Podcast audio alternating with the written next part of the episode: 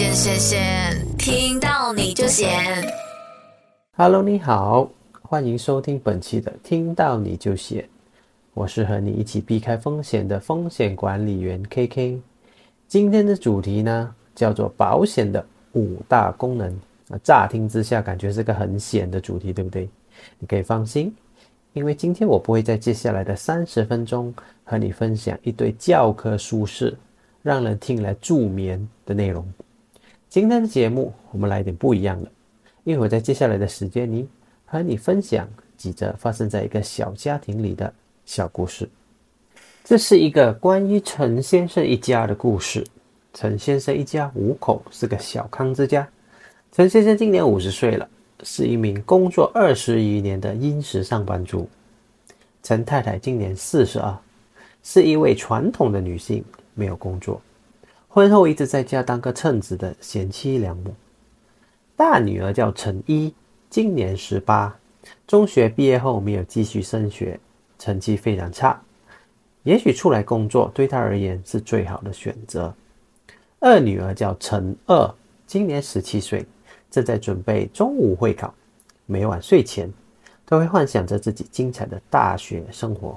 那第五口呢？是小儿子陈三，今年五岁。哎，怎么和大姐、二姐差那么远呢？不知道是个意想不到的意外还是奇迹。陈先生老来得子，总算有个儿子可以延续陈家的香火。四个人八个眼睛望着这呱呱落地的小弟弟时。两个姐姐笑了，真可爱的小宝宝啊！陈太太跟陈先生也笑了，不过感觉是苦笑居多吧。话说陈先生一家和普通马来西亚的家庭都没啥分别，只有一个小小的特点，就是陈家不相信保险。记得待十五年前，陈先生在一个大学 high by friend 又哄又骗的情况下。为了顾及面子，购买了一份医疗保险。可是，在自己意外跌倒想要索赔的时候，竟然发现朋友没有定时帮他交保费，保单自然就断保了，自己的医疗费也索赔不了。那个朋友呢？东窗事发后，讯息都是已读不回，拨电话都是 number 样按 n d e 滴答答不当然不马单卡米。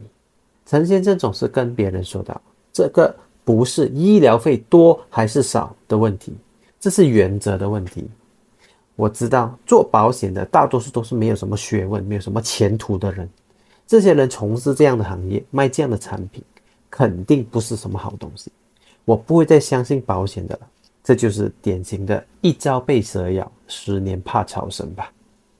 从此以后，只要和陈先生聊到保险，都会被他大大的奚落一番。陈先生也不介意和身边的人分享自己的惨痛经验。如果不经意的让身边想买保险的人犹豫了，或者是不买了，陈先生都会有一种做了好事在积功德的自豪感。那么，以上就是陈家的一些小小的介绍。接下来呢，我将会分享的是五则小故事。五个故事呢，都是陈家五口每一个人的视角而出发的。那么第一个呢，就是陈家小儿子的故事。小故事一：我是陈家的小儿子陈三，刚刚才有力睁开眼睛。记得在大约两个小时之前，我应该是在幼儿园和那个我很喜欢的绑着马尾的小女孩一起唱着最近很红很红的《花园种花》，哇呀哇呀哇！突然之间。我发现我不能正常的呼吸，变得越来越急促。虽然我才五岁，但我知道，如果我想要我的手做一个挖泥土的动作，肯定不是现在这样一直不自然的抽搐、颤抖。我意识到不对劲，抬头一看，我的妈呀！为什么马尾女孩变成了三个，而且还不断的往左往右无规则的移动？记得有一次我看过一只野狗。在路边口吐白沫，妈妈跟我说，他一定是乱乱捡垃圾吃。所以我用心记得妈妈所说的话：东西只要掉出我一点点，我一概都不吃了。我很小心，很小心的。但是为什么现在我也像那只野狗一样口吐白沫。哎，老师干嘛关灯呢？哦，后来我明白了，原来这个就叫做晕了的感觉。我隐隐约约听到很多惊呼声，有老师的，有其他小朋友的。不知道我这样有没有吓到那个马尾女孩？我感觉到那个平时很凶，小朋友都很怕他的那个戴眼镜的老师，有跑过来抱着我，他的样子好像很害怕。我听到另外一个瘦瘦的老师打电话给我的妈妈，也不知道过了多久，我就在爸爸的车里。虽然我看不太清楚，但是爸爸车里那个独有的香精味我很记得，因为我不是很喜欢。每次上车我都会按着鼻子一下下，然后我感觉到有个抱着我，有个不断颤抖的手轻拍着我的胸口，这个让我感到温馨的同时，又带一点洗衣粉的味道。我知道是妈妈抱着我了，又不知道过了多久。我记得我在一间到处都有药水的味道的地方等着。我听到爸爸和一些人大声的理论，意思大概是：为什么我的孩子都这个样子了，还要等多久？对方的语气本来是很不错的，但是爸爸一而再、再而三的逼迫下，那个姐姐也开始一点点的大声了。她跟爸爸说道：“这里不是只有你一个病人。”有其他更紧急的需要处理，你能够等你就等，不能等就去别的医院。朦朦胧胧的，我感觉到我又在车上了，然后又换到去另外一个充满药水味的地方。不过这里虽然没有风扇，但是感觉比刚才那一个冷一点。这次爸爸没有超了，因为很快的我就躺在一张不是很好睡，旁边有一根根冷冷的铁的床上。这个时候，有一个笑容甜美的护士姐姐来到爸爸妈妈身旁，问道。先生太太不用太担心，像这样子的 case 呢，应该是病毒感染造成的癫痫，只需要现在住院治疗就会好了。我们先抽血化验看看到底是什么样的情况。这样的 case 呢，通常呢，保险公司的医药卡都是有 cover 的。请问你们的孩子用着的是哪一间保险公司的医药卡？你们只需要留下一个五百块的 deposit，我马上就可以帮你们申请这个 guarantee letter。这个时候，爸爸望着护士姐姐说道：“我们没有买保险。”哈，护士姐姐表情好像有点错愕。她继续说道：“那就没办法了，你的儿子真的不宜再拖了，要入院，需先支付大约一半的医疗费用，也就是一个十五千的 deposit。叫你们两公婆好好的商量商量一下，记得不要太久哦。”说完，就悄悄的离开了。我隐约的听到。这这是妈妈有点大声的和爸爸在讲话了。妈妈跟爸爸说道：“十五千还是孩子的命，你这样都不会选吗？”爸爸回答说：“他看起来没有那么严重。你懂十五千我们要存多久才存得到吗？我们问看看能不能回去刚才那间医院好不好？”妈妈急了，妈妈说：“我不知道要几久才可以存到这个钱，我只知道现在要借也好，要求也好，甚至要我的命也好。”这十五千我一定会给，唠唠叨叨，唠唠叨叨，我不知道我做错了什么，但我感觉到我好像让爸爸妈妈难堪了。我想开口跟他们讲 sorry，但是我发觉我的呼吸还是很辛苦。刚刚我们听了陈三小弟弟的故事，那么接下来这个环节，我将会继续分享的是陈家两位千金的故事。事不宜迟，我们开始吧。小故事二，我是陈家的二女儿陈二，今年十七岁，多两个月就要 S B M 会考了，考完后就可以享受一下子自由的日子，然后就是让人期待大学生活了，想想就开心啊。这个时候，我和一群朋友在学校聊着天，画画天赋一流的朋友 A 说道：“我应该会去 Lim Godwin University 啦。”毕竟我以后一定是全马最厉害的多媒体设计师，要选就选最好的。花痴朋友 B 接着说：“我爸爸讲一定会送我去三威 College，说那边的环境比较好哦。我是无所谓啦，反正那边应该比较多帅哥富二代吧。”而一向很有主见的朋友 C 也说着：“我家人没有干涉太多，我想我应该会回去拉曼大学吧，毕竟我的哥哥在那一边。”而且听说拉曼的水准也很高，价钱也比较亲民呢。三个女生七嘴八舌的说着说着，突然间，三个同时望向了那个走了神的我。他们问道：“陈二，你呢？你们需不需要这样加速啊？都还有很久啦，现在先考完 SPM 先，然后想想可以去那里玩呐。”嘴上似乎不在乎的怼着 A、B、C，可是我知道我自己的眼神是一面说一面到处飘。哎，不像你耶，陈二，平时一直讲一直讲要读大学的不就是你吗？我也是被你影响到才去想的嘞。那个懒惰的朋友 B 回呛我，我给回他一个大大的白眼，聊天就这样不了了之了。其实我只是心虚了。毕竟我可能没机会上大学这件事情，我怎么好意思在朋友面前说出来呢？我的成绩只是中上，不过不失。可是要拿奖学金呢，还是有一定的难度。不过我的成绩比大姐好，所以这是我可以和爸爸妈妈谈判的筹码。希望他们会留一些钱给我升学，而不是给大姐。可是好死不死，最近我的小弟住院了，家里的钱。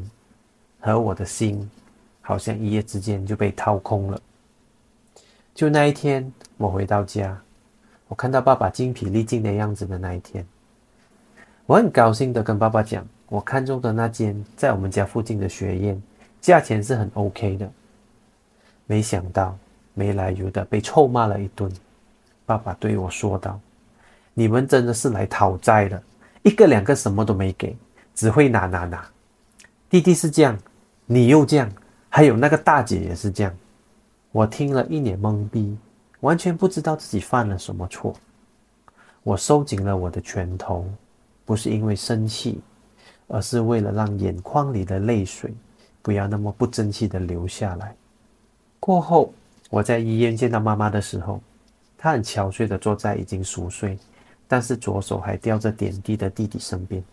妈妈跟我说：“陈二。”本来我们家里还有一点钱，我知道我答应过你，找个机会在爸爸心情好的时候跟他讲，拿一点出来给你读书的。可是现在弟弟这个样子，我想可能需要委屈你了。弟弟这样关我什么事？又不是我造成的，为什么我必须牺牲？这是我心里的话，但是我对妈妈说出来的却是没关系，我明白的。在家里做老二就是这个样子的。要夹在老大和老三之间生存，我必须学会看脸色，压抑自己的真实想法，做一个乖乖牌女儿。我继续说道：“我可以去问问看怎么借钱的，可以借 B D B D N 啊，还是借口加 D，好像也是可以。”我强忍着心里的激动，说出自己的 Plan B。虽然之前那个有借 B D B D N 的表姐曾经跟我说过，她是看似说笑的调侃自己。一毕业什么钱都还没赚就负债了，跟政府借了三四十千马币来读，结果出来打一份两千五百块的工，还要每个月还债，真可笑，真可悲。妈妈继续说道：“陈二啊，弟弟现在这样，都不知道会花多少钱。我想，唉，可能你也要出来工作了。”妈妈小声说道。听到这里。我直接傻眼了，我回了一句：“我的那个朋友 C 讲过，他的爸爸在他出事的时候就给他买了一个教育基金保险，每个月存一点点，放着慢慢的 grow。现在他要读书就可以拿钱出来了。当初为什么你们都不买？”我冷冷的问道，然后没有等妈妈回答，就推开房门走出去了，因为我知道。不管我得到什么合理的答案，一切都已经太迟了。这一次是我第一次没有做一个乖女儿。小故事三：我是陈家的大女儿陈一。如果给我选择的话，我不希望自己是个大女儿。从小到大，我都听着这些话。你是大姐。玩具让妹妹玩一下，知道吗？你是大姐，不要乱乱哭，妹妹会跟着学坏的，知道吗？你是大姐，比较早上学，一定懂得比较多，妹妹和弟弟的功课你要帮忙教，知道吗？你是大姐，弟弟还小，以后爸爸妈妈退休后，你要帮忙赚钱养家，供他读书，知道吗？这是我最受不了的。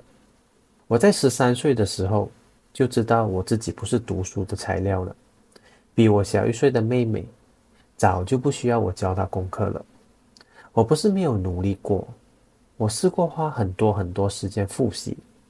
家人们都睡了，我试过自己摸黑爬起来温习，结果呢，不止读不进，连续几晚没睡好，导致我白天上课打瞌睡，还被老师抓到，告诉了我妈妈。结果可想而知，少不了一顿的臭骂。爸爸妈妈对你们两个都一样好，为什么妹妹这么听话，你这么叛逆？妈妈讲的台词我都能背了。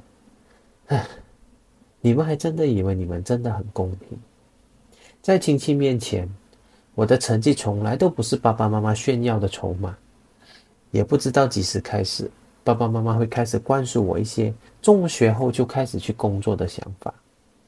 那个谁谁谁的女儿也是不能读的啦。所以现在开始学美容了咯，好像做得很不错哦。隔壁那个谁谁谁的女儿好像做得很不错诶，最近买车给她的爸爸，真孝顺。怎么样啊？要不要叫我的朋友介绍一份工给你试试看？早点做工，早点赚钱哦。反正你也不喜欢读书。爸爸老了啦，最近精神也不是很好，感觉他的公司又好像要裁员这样。如果真的裁员，或者是被逼提早退休，就惨了。家里的开销怎么办？陈毅，你也是家里的一份子，你几时要出去找工作？而我在那一刻再也忍受不了这强加在我身上的责任。你们凭什么决定我的人生？谁说我不喜欢读书？我只是读不好，但是我也想继续读大学呀。你们不要以为我不知道。你们不打算给我钱读大学，想要留给陈二，算，我不靠你们，我自己办公读。你要我出去做工赚钱，真的是为我好？你们只是要我给家用而已。你们两个大人不为自己的退休提早规划，却硬硬的对我道德绑架，对我公平吗？爸爸妈妈生你养大你，我们老了你做大姐的，养回我们是天经地义，你知道吗？去你妈的！你知道吗？我最讨厌的就是这个，你知道吗？我从来都没有求你们生我，是你们自己决定的。我都已经不想要求你们这个做父母的多给我什么了。我只是希望你们的悲惨人生不要像个牢笼一样永远的困着我们。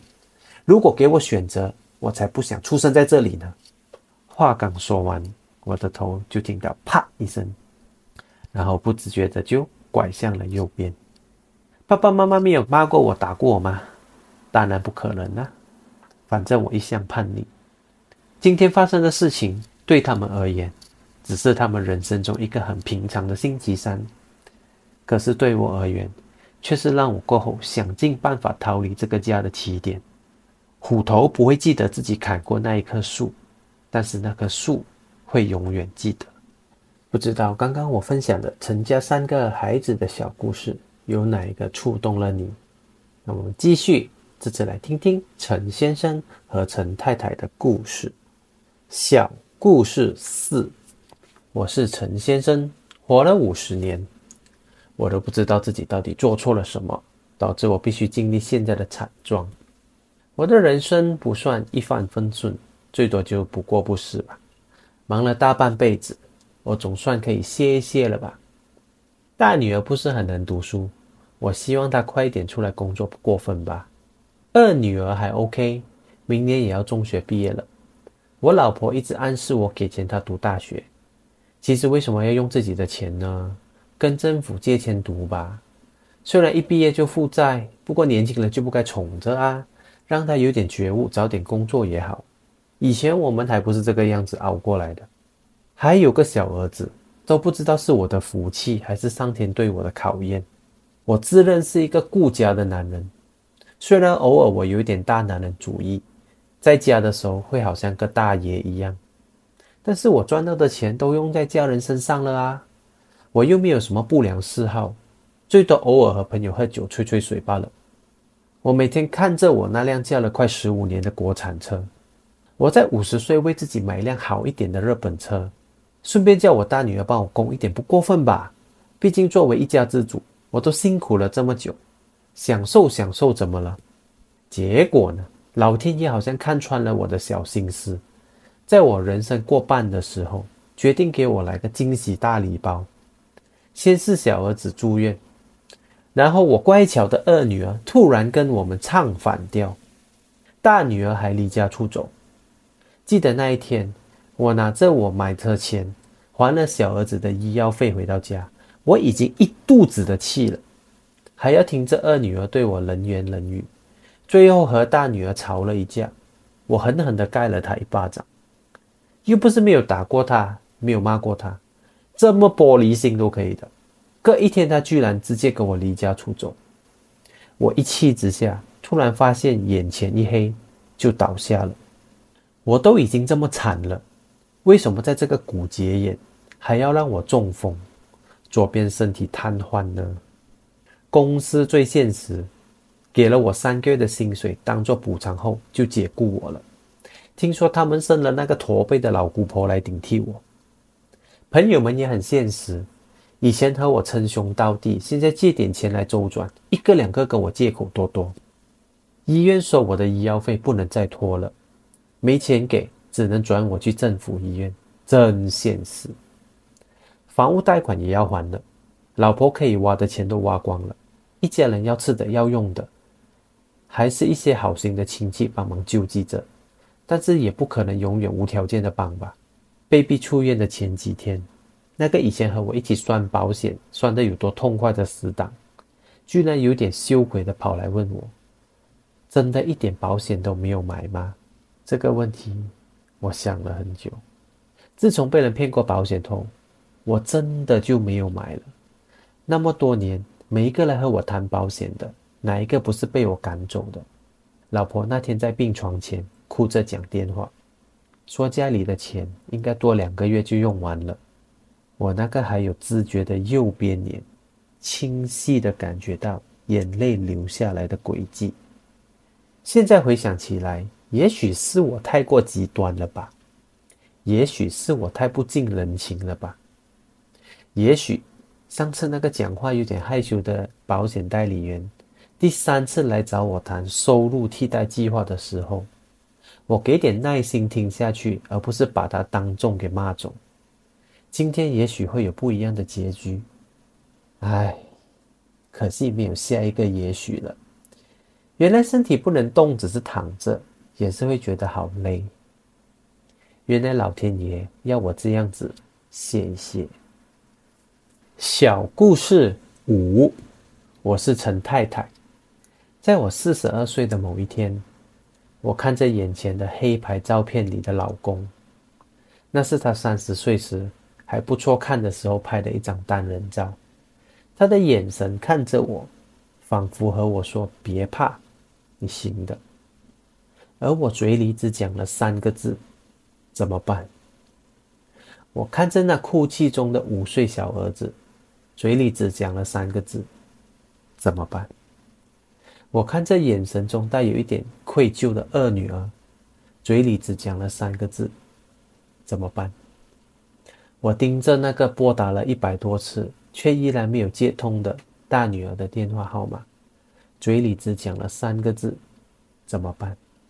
好像有很多人跑来安慰我，拍拍我的肩膀，和我说了一堆话，但我都记不得了。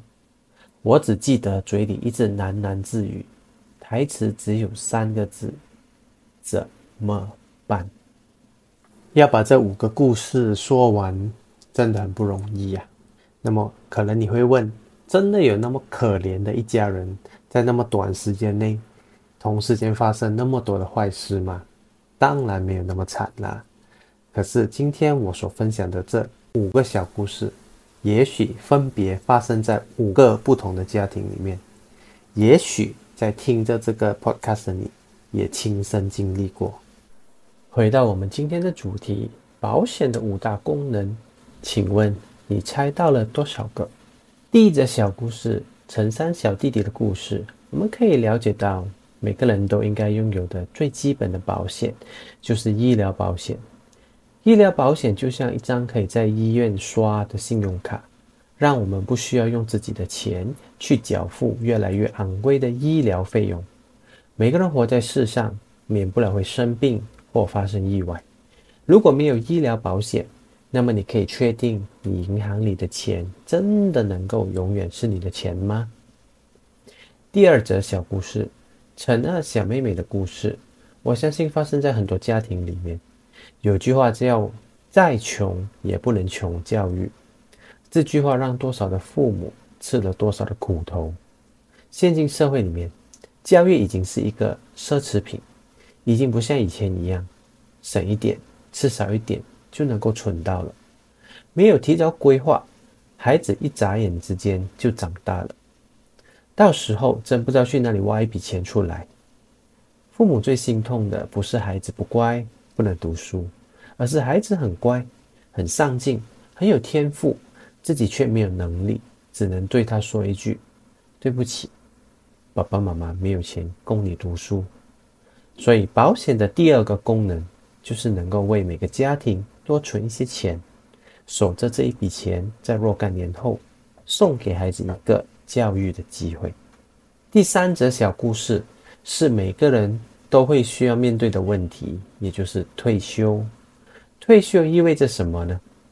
意味着一个人去到有心无力，再也没有和年轻人竞争的体力和魄力了。毕竟，我们人的赚钱能力是和我们的年龄成反比的。我觉得父母能够给孩子一个最好的礼物，那就是我虽然老了，但是我年轻的时候。已经为年老的自己做好准备。父母可以跟孩子讲：“我不需要你养我，你只需要照顾好你自己。”不知道听着这个 podcast 你，现在需不需要给父母钱？这钱是自愿给呢，还是被逼给的？那么如果不需要给的话，自己的生活是不是可以过得更好一点？保险的第三个功能就是为你准备退休规划，让你老了。还能活得有尊严。第四则小故事是每个家庭的噩梦。有句话叫“死不可怕，可怕的是死不去”。因为死不去的每一天呢，家里的钞票就像丢入大海一样无止境。患上严重疾病，在如今的社会里已经不是什么新鲜事。癌症、心脏病爆发。心血管疾病、肾衰竭和中风，就是马来西亚人的五大杀手，也是马来西亚的家庭杀手。多少个孩子的未来，就是因为家里人患上严重疾病而被牺牲掉了。所以，保险的第四个功能，就是为你准备一个收入替代计划，让你这架印钞机在不能运作的时候。继续为你的家庭提供生活费。最后一则小故事非常的短，我觉得你要认真感受那一个意境：一个家庭支柱不在了，剩下的人要怎么活下去的那种绝望、那种无助。保险的第五个功能是让你对家人的爱不再是有生之年，而是一生一世。买保险不是因为有人可能会死，而是因为有人会继续活着。这五个功能，你听懂了吗？好，今天就先聊到这。我是你的风险管理员 K K。更多资讯可浏览电子书专业，看到你都险。锁定每逢星期四早上十一点，听到你就险，听保险达人教你如何自保。